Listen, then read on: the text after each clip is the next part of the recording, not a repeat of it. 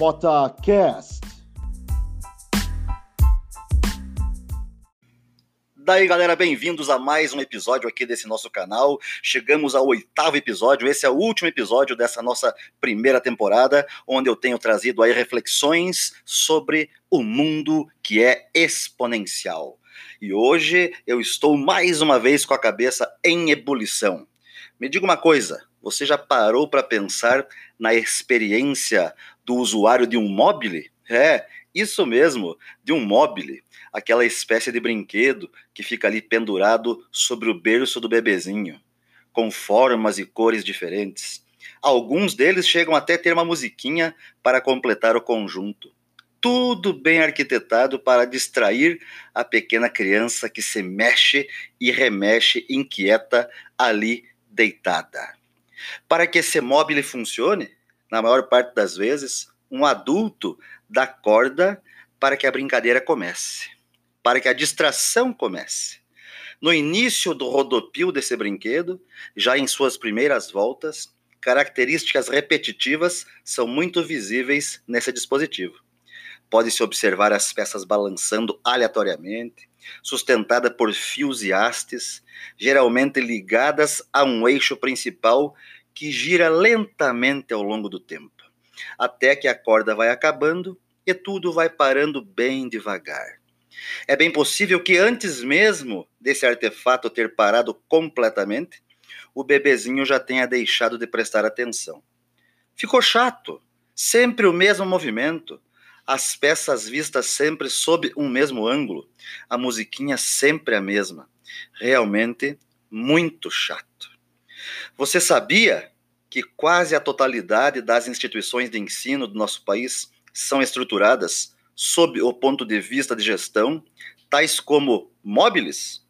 Só que móveis bem menos sofisticados que o descrito anteriormente, o qual, mesmo sem estar diante de um mesmo sem você estar diante de um agora nesse momento, você o visualizou claramente.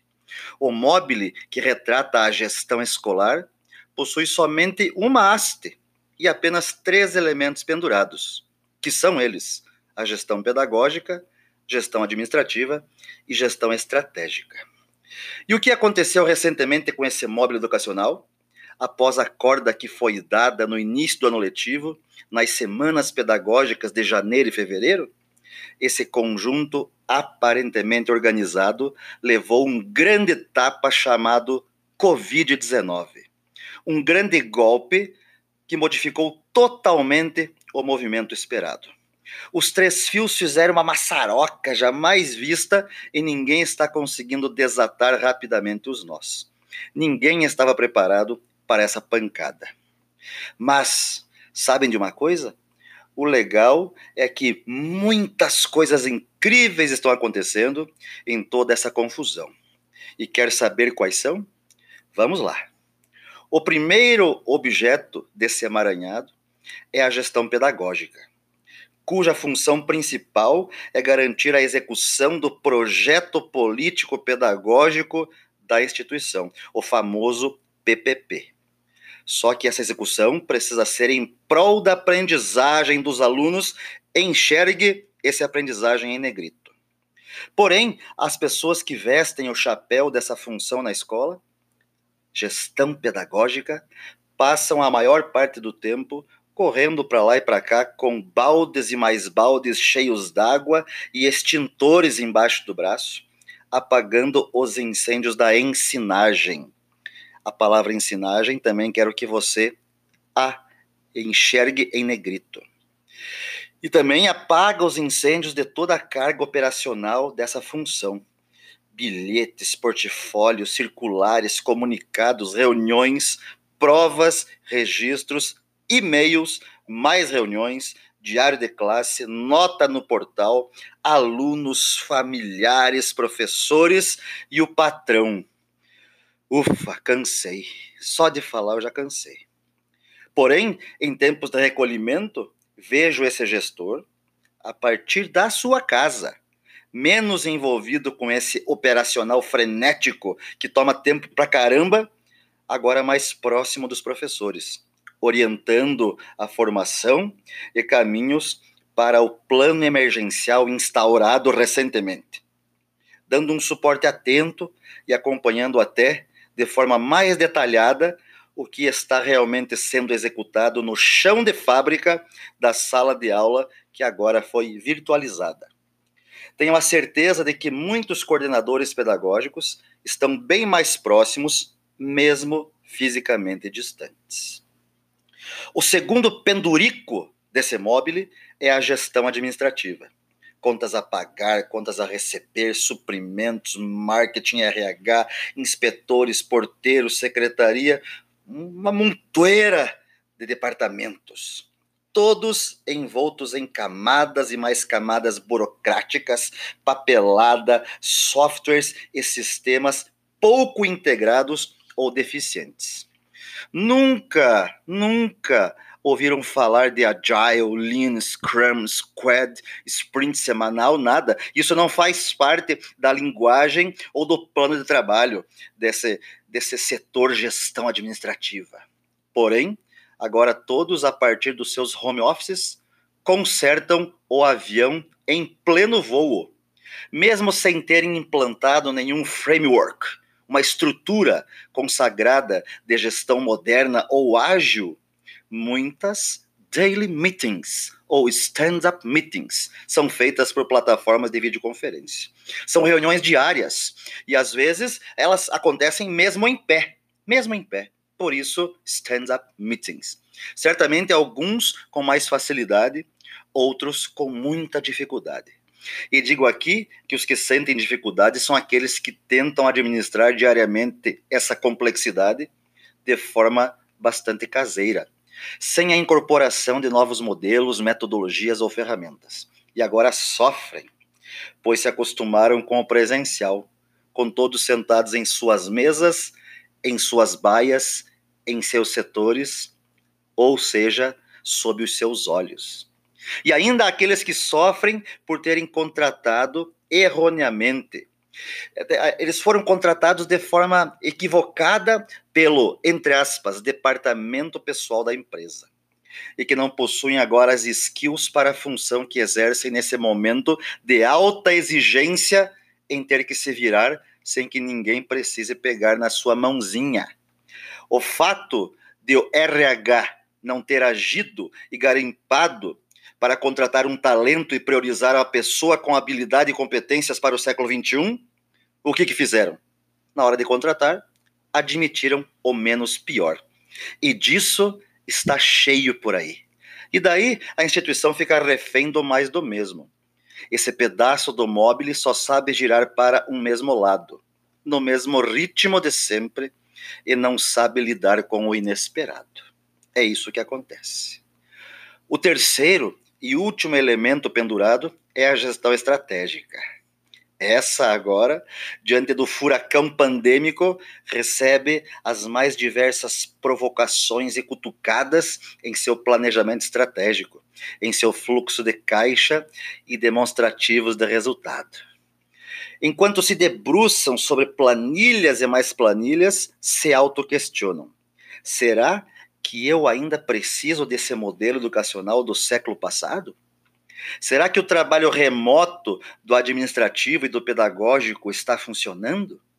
Será que depois dessa onda coronavírus eu poderei fazer diferente, reduzir custos, redefinir papéis? Será que há espaço para o presencial e o à distância coexistirem nesses dois cenários de gestão? Preciso da presença física das pessoas, do meu back office, o tempo todo na escola? Seria muito ousado aproveitar o momento para implementar um modelo de gestão tipo startup, com sprints semanais de entrega, em que o administrativo e o pedagógico criem suas próprias rotinas de trabalho, com grandes doses de otimização de processos? Claro que não é ousado. Na verdade, isso é genial. Mas para que isso aconteça, precisamos de um time e não de um bando, de um grupo ou equipe. Um time de alta performance, extremamente comprometido em fazer a coisa certa, de forma rápida e sem engessamentos desnecessários. Também precisamos de gestores estratégicos que sejam líderes que inspiram as pessoas a fazerem aquilo que precisa ser feito, sem que precisem dizer o tempo todo o que precisa ser feito. Inclusive, se conseguirmos migrar, nem que seja um pouco, dessa rotina dos tempos de antes da Covid-19 para o formato home office, isso exigirá um alto grau de confiança entre todos os participantes desse novo jeitão de fazer a escola rodar. Você, gestor que me ouve agora, confia em todos do seu time a ponto de fazer essa virada? Tenho ouvido nas últimas semanas, em artigos ou entrevistas com alguns gestores educacionais, que o ano 2020 está se configurando como um ano trágico para a educação. Eu não concordo. Eu não concordo com isso. Uma crise força as instituições, por meio das pessoas que delas fazem parte, a testarem os seus valores mais importantes e as suas capacidades para resolverem problemas complexos. Quem ainda não entendeu isso continua cego, surdo e paralisado, ou seja, não acordou com o tapa é exatamente a necessidade e urgência em se adaptar ao novo normal que mostrará quem sobreviverá ou não. O darwinismo educacional, que evidenciei em um artigo que escrevi em março do ano passado, em março de 2019, já se faz presente. Ou seja, só os mais fortes e os que se adaptam rapidamente é que sobreviverão. E se não fosse o coronavírus? Te pergunto, e se não fosse o coronavírus? E se fosse o Uber, a Netflix ou o Airbnb, seu novo player na educação? A sua escola tipo táxi, locadora DVD ou hotel ficaria no mesmo formato? Manteria as mesmas características? Pois é, pense nisso. Mas não apenas pense, tenha atitude. Sabe aquele mobile do começo aqui da nossa história? Pois é, pega ele e joga fora. Esse mobile é um lugar onde tudo é limitado. Nele predominam as disputas, a escassez e a concorrência acirrada. Nesse lugar, você nunca está sozinho e precisa se envolver em brigas para conseguir o que quer. É uma trilha congestionada com a qual você tem que lutar por tudo para ficar com quase nada. No mundo dos negócios, esse é aquele cenário que já está saturado de empresas que fazem mais do mesmo. Se o seu negócio estiver nesse local, certamente você está enfrentando uma imensa concorrência e tem dificuldades para se diferenciar no mercado. Se você já enxergou isso e ainda não mudou, é certo que terá que fechar as portas em breve. Por outro lado, se a sua ficha já caiu, se você já entendeu o recado que a pandemia trouxe consigo, além dos aspectos da própria doença, você está praticamente sozinho e todos os melhores recursos estão à sua disposição. Você tem um lugar imenso para explorar, descobrir, fazer testes, errar, acertar, lançar novidades. Nesse cenário, o seu negócio é único, não sofre com a ameaça da concorrência seu posicionamento é bem definido no mercado e o seu produto ou serviço é referência em qualidade. E na minha mente, eu tenho algo assim que eu construí para mim mesmo e que me diz diariamente o seguinte: faça somente o melhor. Faça somente o melhor. Curiosamente, eu costumo associar as letras iniciais FSM do Faça Somente o Melhor, que me diz o que fazer. Com as mesmas três letras FMS que sugerem como fazer. Então aqui na minha cabeça fica algo dizendo para mim o tempo todo: faça somente o melhor. Isso é o que fazer. Agora, como fazer? Como fazer, eu tenho uma estrutura com as mesmas letras. F, F de foco, mantenha firme o seu propósito e o da sua instituição. Responda todo dia ao levantar a seguinte pergunta: Por qual motivo mesmo eu levantei hoje? Que diferença eu farei para mim e para o outro hoje? A segunda letrinha S é de singularidade. Se diferencie, seja autêntico, nada de mais do mesmo. E a letra M é de mensagem. Tenha clara a mensagem que você quer entregar, que levará você e o outro para o próximo nível o tempo todo. E então, Bora jogar fora esse mobile ultrapassado, jurássico mofado? Só te peço uma coisa: não demore muito, pois o futuro é agora. Valeu!